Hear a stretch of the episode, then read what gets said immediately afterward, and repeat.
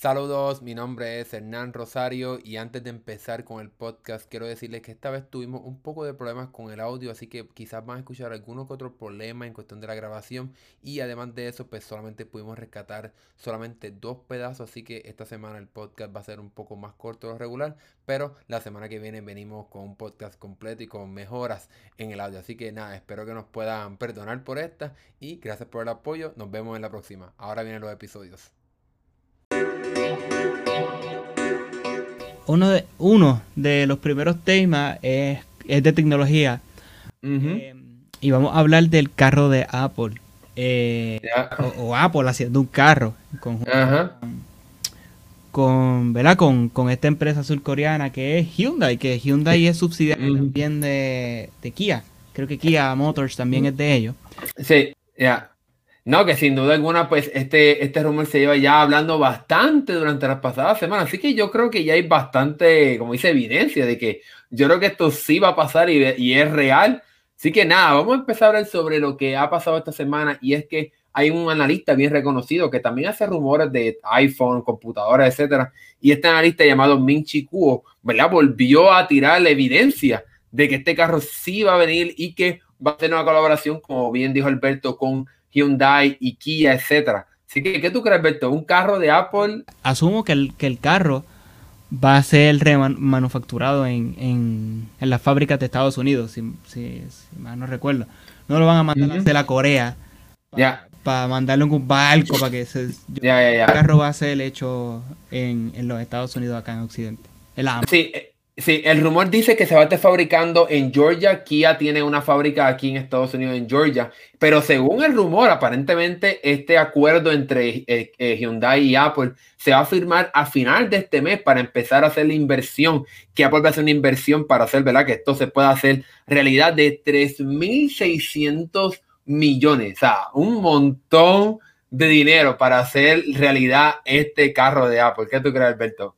Lo, lo primero y, y, lo, y, lo, que hay que recordarle, a, eh, Apple no tiene cosas eh, muy económicas que digamos.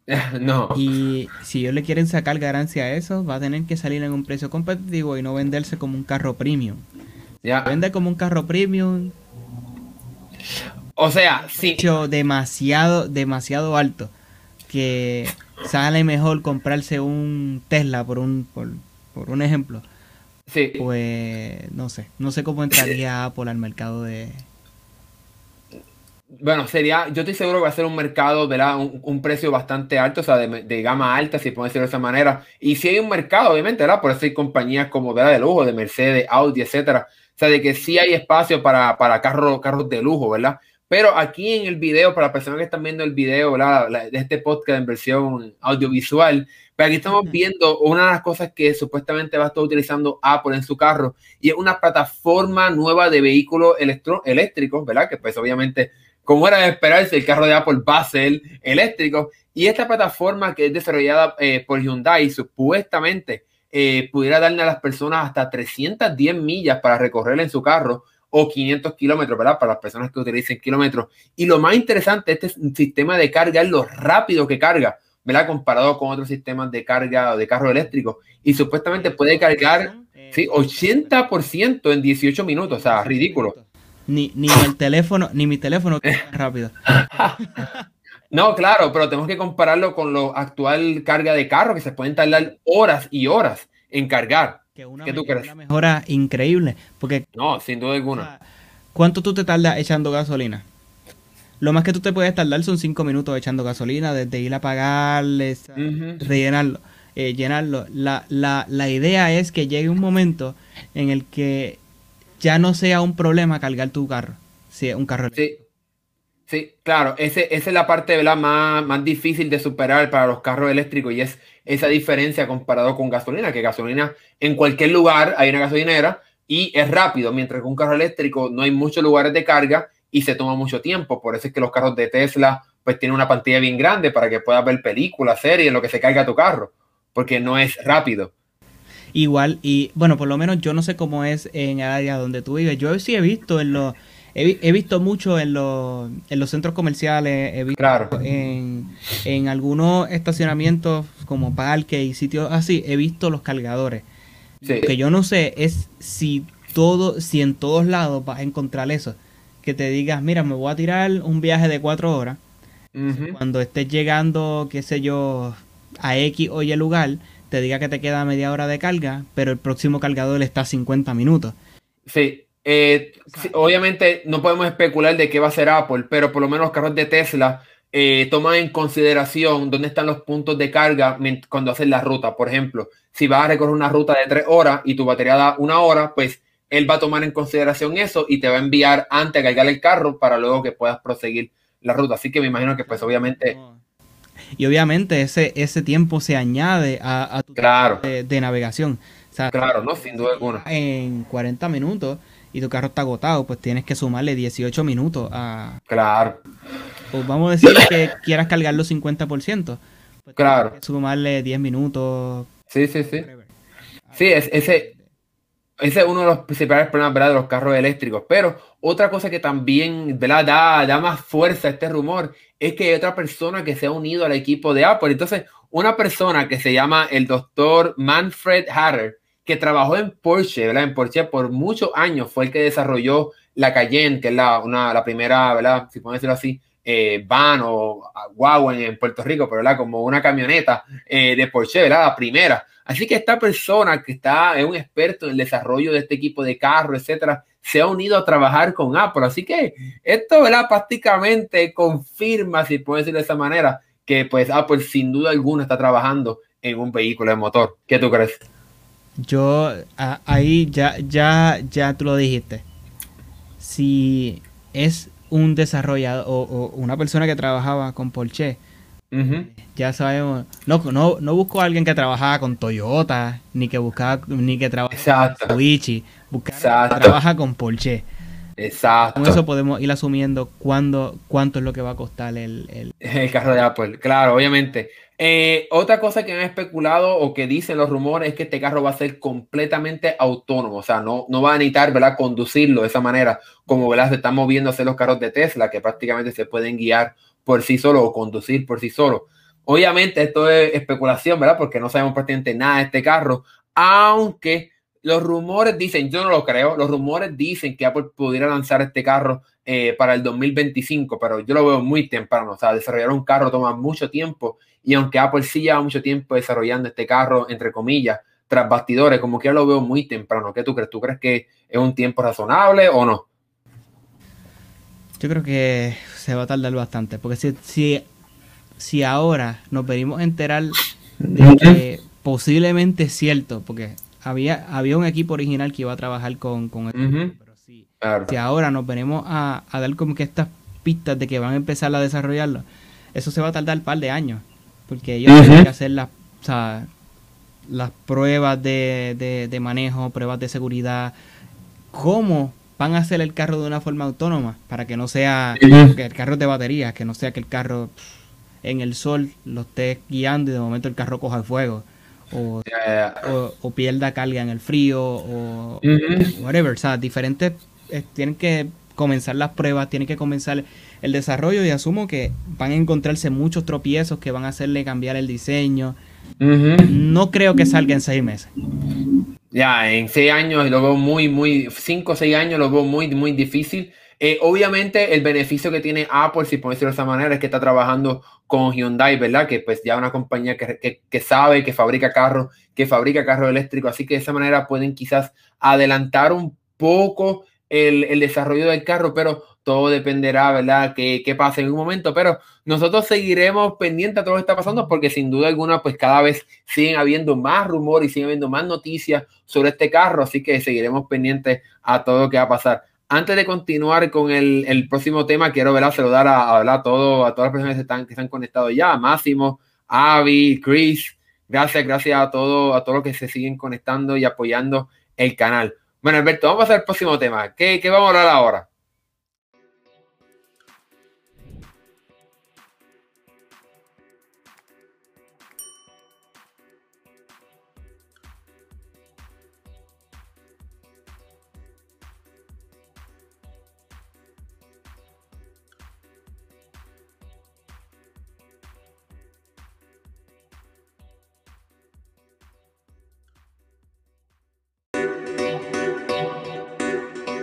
Bueno, Alberto, ya estamos de regreso. ¿Cuál es el próximo tema? Un poco interesante, si lo podemos ver así, ¿verdad? De, o inesperado.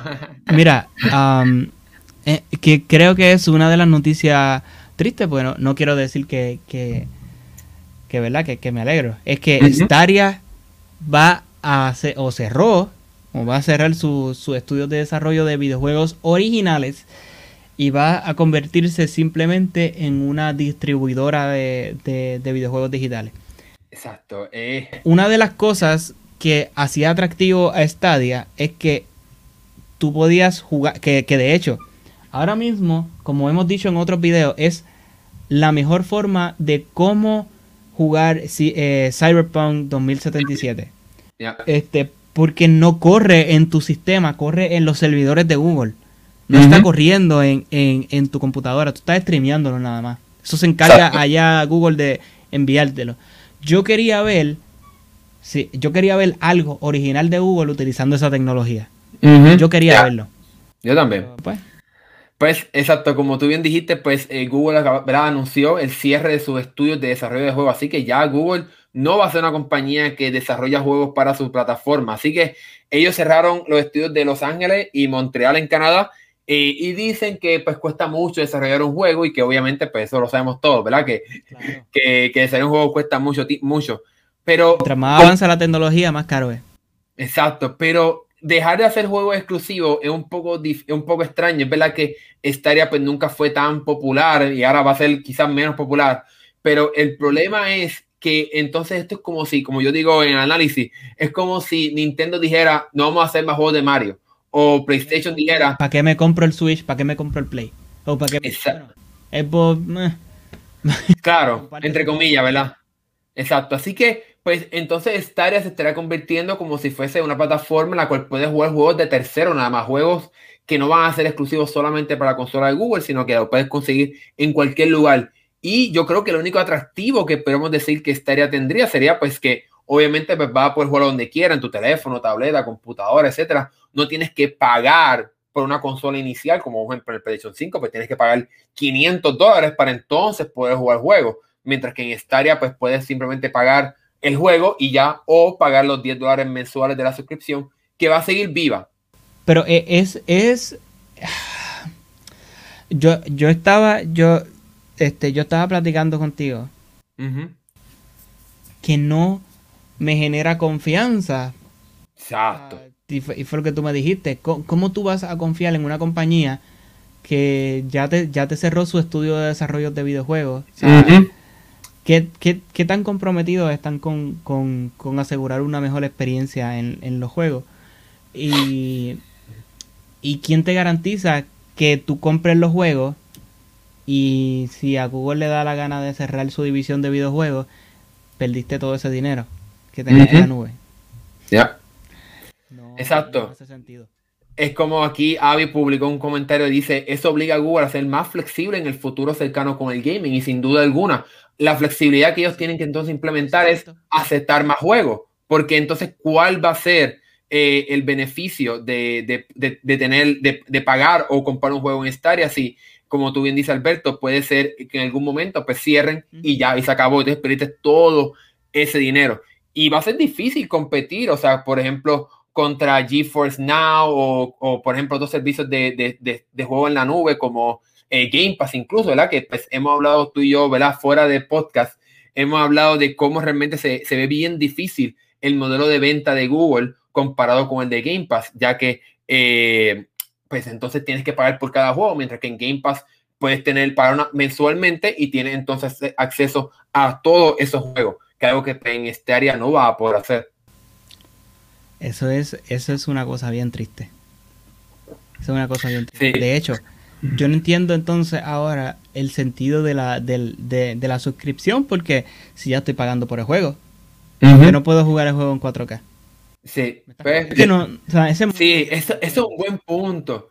Eso es un buen punto. Quizá yo entiendo un poco de que ahora mismo, pues con la tecnología, bla, bla, por, eh, hacerlo en 4K puede ser un poco complejo, pero un buen, un buen punto. O sea, si ya no vas a hacer juego exclusivo y yo pago 60 dólares por jugar Cyberpunk porque no lo puedo jugar a 4K, porque tengo que pagarte 10 dólares mensuales por tener ese privilegio. Yo creo que para ellos hacerlo un poco más interesante la suscripción, yo creo que deberían, vamos a ver, ¿verdad? ¿Qué pasa? Ellos deberían darle 4K, ¿verdad? Pues que sea eh, incluido y que la suscripción sea simplemente eh, tener los juegos mensuales como pues, lo permite hacer eh, Xbox, PlayStation, etcétera. Que te regalen, esa es buena, pero, pero es que ya lo hacen y, y si te pones a ver, lo hacen gratis.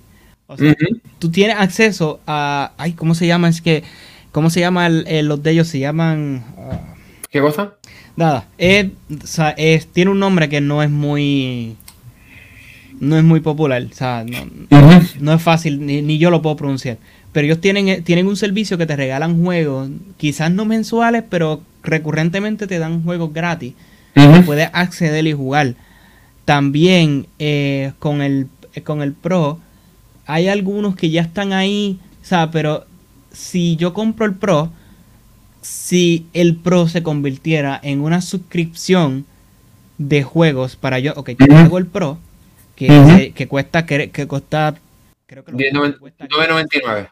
9.99. Que, que Game Pass, pues déjame entrar a probar tus juegos ahí. ¿Entiendes? Sí, podría ser una alternativa. o sea, el que no quiera, el que no quiera pagar el, el, Game Pass, o sea, el, estilo parecido a Game Pass, pues que compra el juego, pero que tenga todos los beneficios. Y si quieres tener los juegos sin necesidad de, o si quieres mantener el 4K ya, pues ofrece algo más, porque vamos. Eh, sí, está, está difícil. al mes simplemente por streamear en 4K. Sí, y, y, y, que te regalen uno que otro juego, ¿verdad? yo considero que mientras están por ahora, pues Stadia sí tiene un beneficio comparado con otros servicios de videojuegos, porque como tú bien dices, pues puedes jugar a 1080p, 4K, puedes jugar en un televisor, si tienes ¿verdad? el Chromecast Ultra, eh, pero cuando el momento que va a pasar, ya nosotros hemos, hemos hablado de eso en el canal, cuando llegue el momento de que Game Pass, la versión ¿verdad? de servicio de juego en la nube de Microsoft, llegue a televisores mediante una aplicación o mediante algo que conecte al televisor, pues ya realmente va a ser bien difícil. Va a ser bien difícil convencer a, la gente que pague por Google Stadia. No y, no, y no tan solo eso. Es como, eh, y, te, y, te, voy a poner el ejemplo comparándolo con tecnología. Es como si, si, vamos a decir, X compañía de teléfono, para no mencionar el nombre por si alguna quiere anunciarse aquí, pues te pone un plan de celular a 50 dólares ilimitado. Entonces, la otra compañía de teléfono te ofrece 50 dólares pero te da una cantidad de gigas. Entonces tú dices, pero ven acá, aquí tengo todo, tengo la velocidad ilimitada y aquí tengo que pagarte y si me paso tengo que comprarte más. Ya. Tachan esta y se van con esta. Exacto. Es, es, es, lógico y es lo que va a pasar. Lo que yo no quisiera es que obviamente te cobren más por el, por el 4K. O sea, lo bueno es que como no ha sido exitoso, posiblemente Microsoft o, Amazon, Amazon también, Amazon también tiene un, un sistema parecido Sí, sí, lo, probamos esta semana. Eh, exacto. El, la resolución adentro, o sea, si tu televisor soporta 4K, 4K, 1080, pues 1080, 720, pues 720. No, y por eso, eso es extraño. O sea, sí, y, y resolución. Sí, y ahí diste un punto clave, ¿verdad? hemos estado hablando de Game Pass, de cómo puede ser una competencia, ¿verdad? Para terminar destruyendo, entre comillas, a Google Stadia, pero no se nos puede olvidar que Amazon viene por ahí y Amazon tiene unos excelentes servicios en la nube. Ellos prácticamente controlan el Internet prácticamente. Muchas páginas están, muchas, muchas compañías operan dentro de los servicios de Amazon, como Netflix. Ellos son dueños de Twitch.